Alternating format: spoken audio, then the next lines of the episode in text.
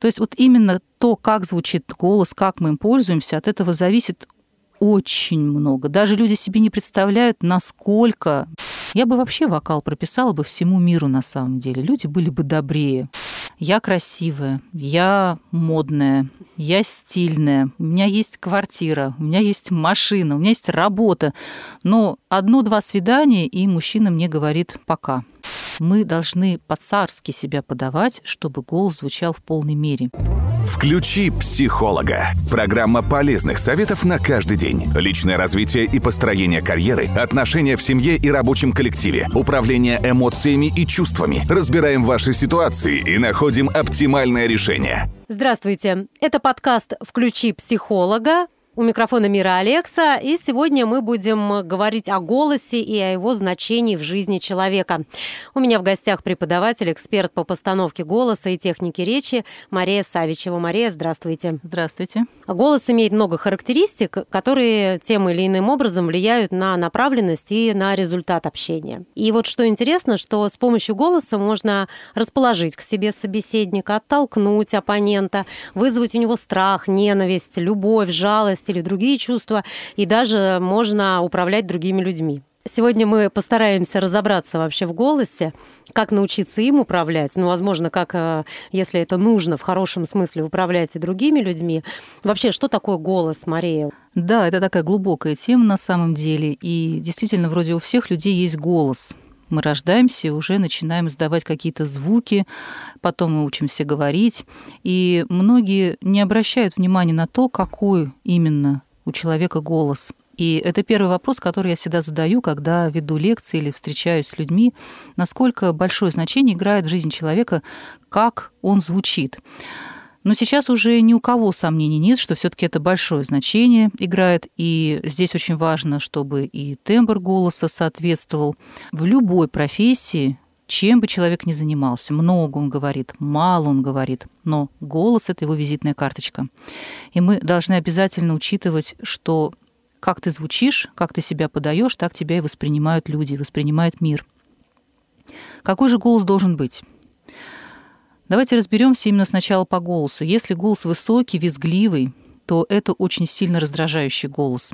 Для мужчины это значит, что он не лидер, считывается, если что у ты, мужчины такой голос. Если у мужчины Мгм. высокий задранный голос, то есть не работает низы, не работают именно резонаторы, отвечающие за низкие тона, то он не считывается как лидер. Ему приходится больше тратить усилий на то, чтобы себя доказать миру и всем, что я имею право быть лидером.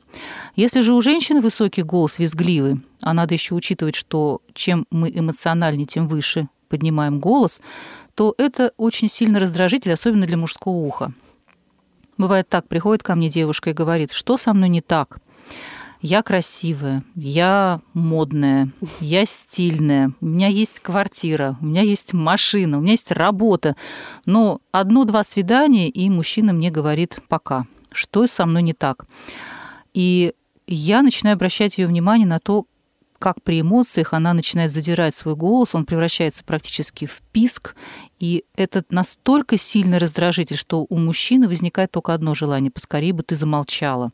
Поэтому это очень То важно, это чтобы прям на на физиологическом, физиологическом, да, на уровне? психологическом уровне. То есть мужчина уже не воспринимает информацию. И очень важно, чтобы мы голосом умели управлять. Какой хороший голос? Это средний низкий голос.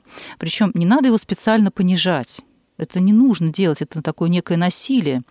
Любой голос, он корректируется. Если очень высокий, мы просто раскрываем все резонаторы и начинаем пользоваться низкими регистрами с тем, чтобы голос был комфортный, чтобы он хорошо воспринимался. У нас две зоны основные, которые мы должны открывать. Это зона доверия, иначе просто не будет никакого контакта, и зона утверждения.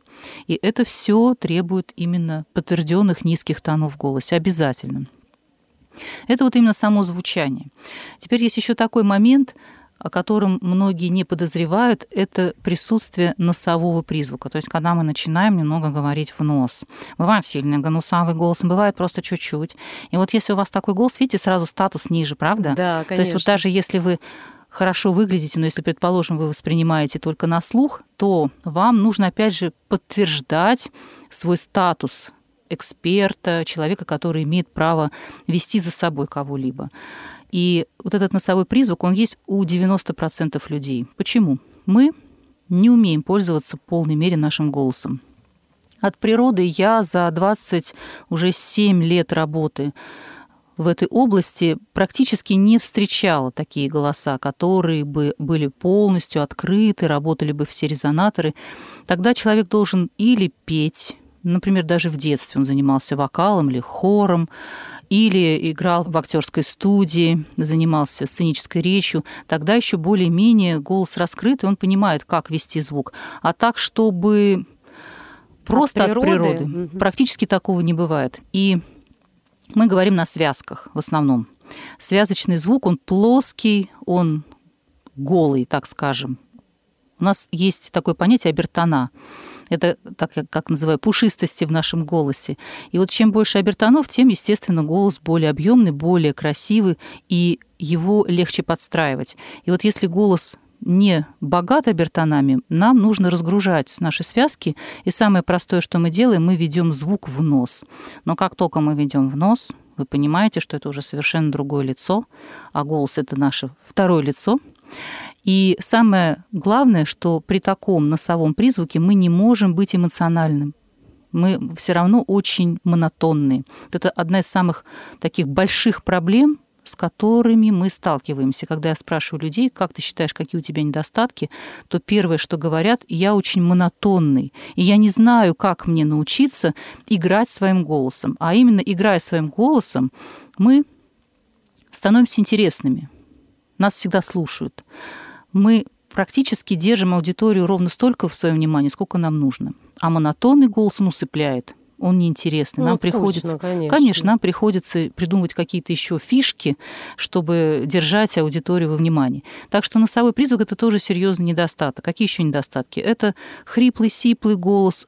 Бывает иногда слушаешь, вроде молодой человек, а голос уже старый, вот так скажем. Уже связки не выдерживают, они хриплые он много болел, опять же, от напряжения связок. А если мы напрягаем связки, то у нас, естественно, и частые заболевания бывают простудного характера. Иногда бывает так, убираешь со связок звук, и человек меньше болеет. Это все как замкнутый круг происходит. Мы напрягаем связки, слизистая все время воспаленная, попадают какие-то бактерии, вирусы, мы болеем. И так вот по новому кругу. И человек не понимает, что надо сначала научиться разгружать связки, не напрягать их. Тогда мы убираем основной источник проблемы и дальше уже нормально функционируем. Даже так. То есть вот именно то, как звучит голос, как мы им пользуемся, от этого зависит очень много. Даже люди себе не представляют, насколько меняется жизнь, как только мы начинаем правильно говорить и правильно звучать даже, не говорить, а именно звучать. Еще такой момент. Бывает, приходят ко мне люди уже состоявшиеся, там, профессора, доценты, руководители, и говорят, я очень устаю, мне приходится много выступать, много общаться, и я очень устаю. Просто как пустой сосуд. И опять же, это вообще тоже очень частая проблема. Почему это происходит? Потому что человек пытается через интеллект, через физику дать ту энергию, которую ему необходимо дать, иначе просто его не будут воспринимать. А можно через голос это делать, при этом абсолютно не опустошаться. Можно очень много говорить, играть, опять же, голосом, повторюсь. И при этом голос — это инструмент энергии, мы или ее даем, или ее не даем. Мы таким образом или подключаемся, или не подключаемся.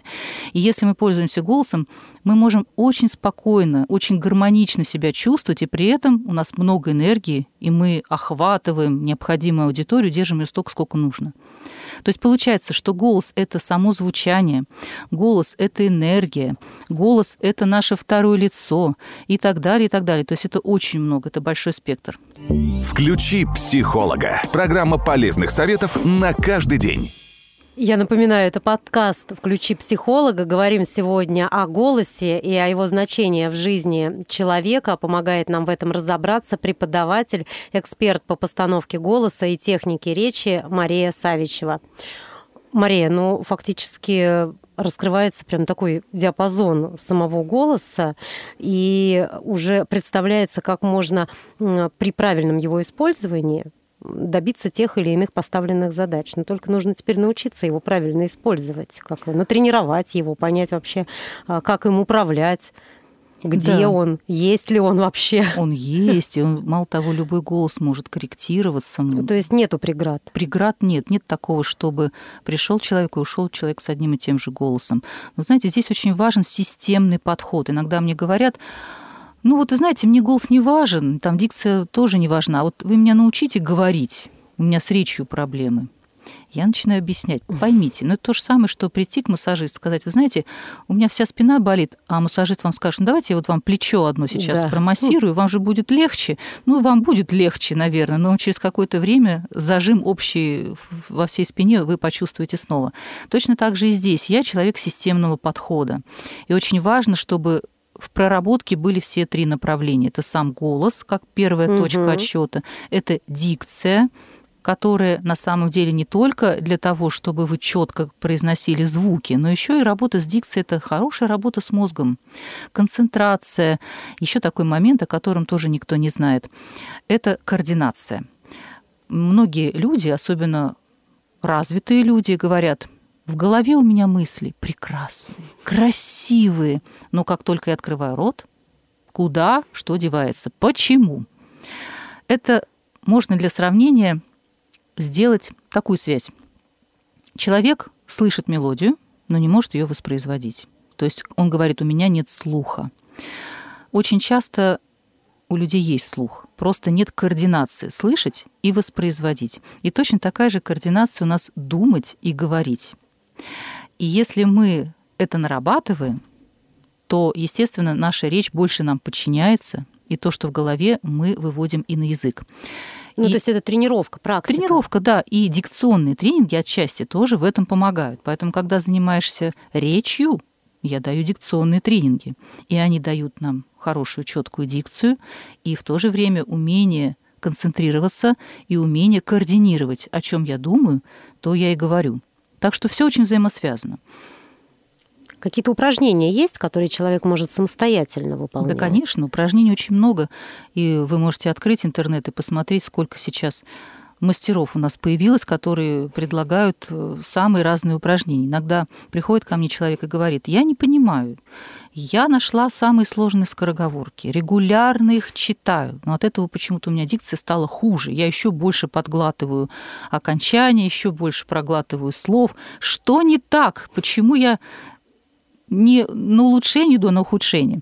Я всегда объясняю, что скороговорки – это уже как тест. Вы должны сначала... Экзамен такой, да? Да, вы проверяете результативность своих занятий нельзя просто взять скороговорку и ее читать. Это может только позволить себе человек, который уже проработал свою речь. Как здесь, например, мы сначала берем какие-то сочетания. Вот я, например, начинаю с буквы С и З. Мы сначала делаем артикуляционную гимнастику. Очень много упражнений артикуляционных, но тоже нужно понимать, какие безопасны, а какие могут причинить вред. Есть упражнения, которые могут очень повлиять на нашу челюсть, а это слабое звено. Некоторые мастера просят широко открывать рот. Особенно это касается тех, кто занимался актерским мастерством. Но не всем можно широко открывать рот. Можно так травмировать суставы челюстные, что потом придется их лечить. А они, к сожалению, в общем-то, по большому счету не лечатся. Поэтому артикуляционная гимнастика тоже должна быть безопасная мы должны проработать язык, губы, то, что больше всего отвечает за нашу дикцию. После этого мы делаем, предположим, логопедическое упражнение, там, ну, в данном случае на букву «С». Мы начинаем понимать, где у нас должен стоять язык. Причем у всех по-разному. Кто-то свистит, значит, язык нужно чуть опустить к нижним резцам. Кто-то, наоборот, шепелявит, значит, нужно, наоборот, поднять. Но если буква «С» более-менее нормальная, то нужно держать язык в серединочке, как раз, где у нас зубы смыкаются, мы делаем специальное упражнение. После этого берем сочетание, специальные звукосочетания на С и З. Не сложные, а простые. Мы начинаем работать сначала в медленном темпе, сильно артикулируя. И очень важно отслеживать, как эти буквы звучат. Потом мы потихоньку ускоряемся. Далее мы добавляем более сложные сочетания. Потом мы уже берем слова, начинаем работать со словами по той же схеме. Маленькие слова, потом длинные слова. И уже когда мы понимаем, что буквы на месте, звуки отлетают, как солдатики, мы уже можем добавить скороговорки. И очень важно тоже понимать, где находится наша дикция, как и голос. Можно работать, работать с дикцией, но если мы не понимаем, что дикцию надо вывести на краешки губ, у нас эффекта все равно по большому счету не будет. Мы все равно вернемся к нечеткой дикции. Нужно понимать, где это находится, отслеживать на краешках губ. И через активную артикуляцию мы идем уже к мелкой технике. И тогда в нормальном темпе дикция четкая, и мы можем ускорять, замедлять свою речь. Игра темпа ритма это как раз тоже один из выразительных средств. И уметь играть темпо ритм это хорошая составляющая, только действительно мастера могут себе позволить где-то замедлиться, а где-то ускориться. Вот я вам на примере показала, ну, да. Да, как мы работаем, предположим, с дикцией. То есть, видите, это тоже системный подход. Тогда это сохраняется. Тогда действительно есть результат, и просто его поддерживать периодически надо. И будет нормальная четкая дикция на протяжении всей вашей жизни. А вот эти вот визгливые голоса, они за счет чего корректируются? Ну, опять же, за счет того, что мы открываем нижний резонатор. Угу. То есть у нас есть верхний резонатор, это голова. Это дает звонкость, полетность голоса. Вот я сейчас отключила верхний резонатор. Видите, ватный какой звук, да, совершенно некрасивый, бесцветный. Вот я говорю на той же высоте, но включила верхний резонатор. То есть это не значит, что высокий голос, а это именно звонкость. И голос становится очень сильный. Мало того, можно говорить даже тихо, и при этом все равно звонкость сохраняется. То есть вы вообще не напрягаетесь. Мне иногда бывает так, что по 12 часов приходится говорить. И я включаю такой режим самосохранения, угу. голос не садится вообще я могу еще потом долго-долго говорить. То есть что значит, когда открытый верхний регистр, дающий звонкость и присоединение? Средний регистр, он всегда зажат у людей, потому что он самый травмированный, мы на нем и говорим, на связках. И здесь тоже нужно уметь открывать гортань, трахею, то есть использовать все те плоскости, в которых формируется звук. Ну и, конечно, наш богатый нижний регистр, который на самом деле очень глубокий, и там тоже много чего можно пооткрывать. И даже если вы говорите на высоком голосе, все равно у вас не будет ощущения, что вы писклявый. Писклявый, да. Да, у вас да. все равно будет ощущение подключения низов. Ну и потом диапазон голоса у человека очень маленький. Даже ко мне приходят вокалисты, и вроде бы казалось, человек поет. Но вот вокальный голос у него имеет большой диапазон, а разговорный маленький. Так как я сама вокалистка, и я прекрасно понимаю, что это большая разница, есть различия между голосовым именно диапазоном разговорным и вокальным. И здесь тоже нужно научить человека пользоваться. И когда в моменте даже он понимает, что я задрал свой голос и говорю высоко-высоко, потихонечку, он может его опустить, вернуться в нужную точку и говорить уже совершенно спокойно, не напрягая связки, получая удовольствие. Ну, понятно, он знает, как им управлять да. и как им работать. А можно вот, допустим, посоветовать родителям а, детей отдавать, даже если они считают, что у них нет слуха и им ничто не поможет, в вокальные какие-то студии для того, чтобы там работать работали с голосом, или лучше э, именно в театральной студии? Знаете, это вопрос... как-то будет влиять, вот если с детства работать, если заниматься? Здесь, знаете, надо что отслеживать обязательно. Можно, конечно, и в актерское мастерство угу. отдать, и сценической речью заниматься, можно вокалом заниматься, это хорошо, но надо отслеживать, чтобы преподаватель не зажал голос, а наоборот его раскрыл очень часто приходят ко мне люди невольно травмированные. То есть вокалист имеет некую свою школу, и эта школа кому-то подходит, а кому-то нет. Ну, понятно. Здесь важно, как я работаю с голосами, вокальными конкретно, потому что вокалом тоже я занимаюсь. И, и сначала я голос раскрываю именно не через вокальные упражнения, а потом добавляю вокал. Вот это было бы идеально тогда легко поется. А если сразу давать вокальное упражнение, а голос зажат, то получается мы его еще больше зажимаем. В сценической речи, опять же, кто-то много дает приемов, кто-то мало. Если приемы работают на обычный голос, то есть не только когда ты играешь на сцене, и голос не зажат, и начинаешь им пользоваться в полной мере, то, конечно, это большая польза для нашего голоса. Я бы вообще вокал прописала бы всему миру на самом деле. Люди были бы добрее, уверяю вас, потому что если вокал не насильственный, а тот, который приносит удовольствие, он столько радости дает, столько гормонов вырабатывается, гормонов счастья, что у людей настроение лучше. Мария, еще вот такой вот момент, э, насколько громким голос должен быть, если, как у нас принято, э, когда люди, допустим, спорят, да, сразу голос повышается, переходит на крик. Вот где эта грань, когда ты вроде как хочешь отстоять какие-то свои позиции, доказать свою правоту, но в то же время не превращаться в истеричку или в истерика и переходить на крик? Знаете, я учу своих всех учеников эмоционально играть своим голосом. И, ну, например, вот я говорю сейчас нейтральные эмоции. Можно перейти на более жесткие, когда мы начинаем ударять по словам, делать акценты. Это более утвердительный тон эксперта, который предупреждает, что я отвечаю за слова. Не сомневайтесь в том, что я говорю. То есть более фактурная речь. И можно уже эту экспертность поддерживать именно этой эмоции. На крик переходить это вообще слабое звено. Все, если вы кричите, а если вы еще переходите с первой стадии на вторую, а со второй на третью, когда вы начинаете оскорблять своего собеседника, переходить на личности, то надо вообще заканчивать общение. Это бесполезное общение, это вот конфликтология так называемая, которая ни к чему хорошему не приведет. Нужно держать тон. Иногда я советую людям, которые очень слабые, начинают переходить на крик, то есть провокация работает, на ироничный тон. Я говорю, ну, включите легкую иронию.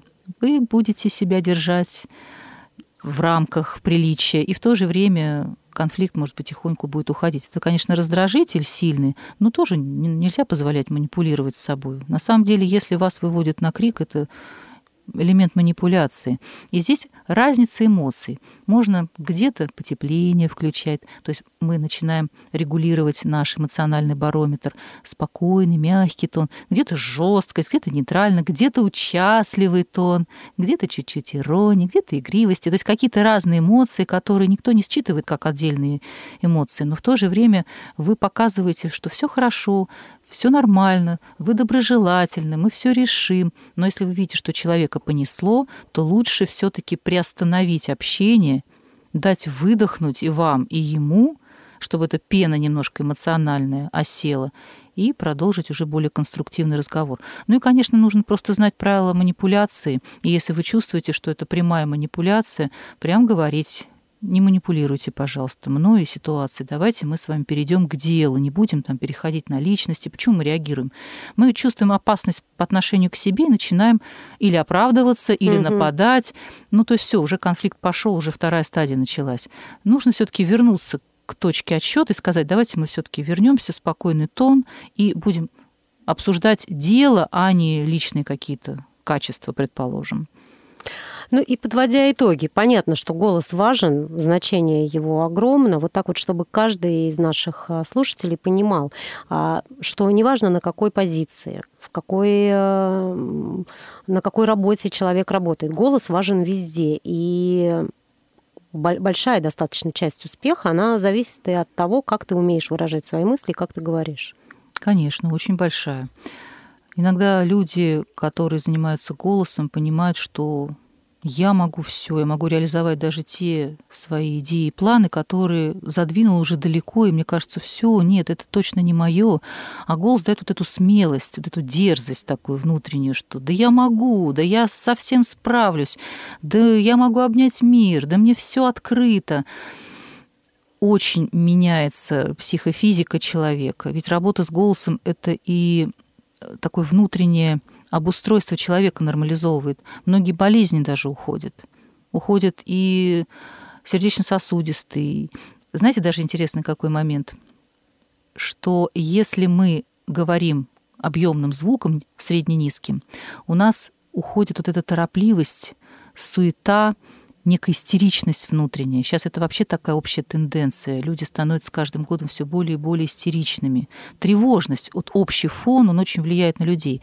Когда начинаешь работать с голосом, во-первых, я всегда говорю, мы должны по-царски себя подавать, чтобы голос звучал в полной мере, чтобы он звучал красиво, дорого, достойно.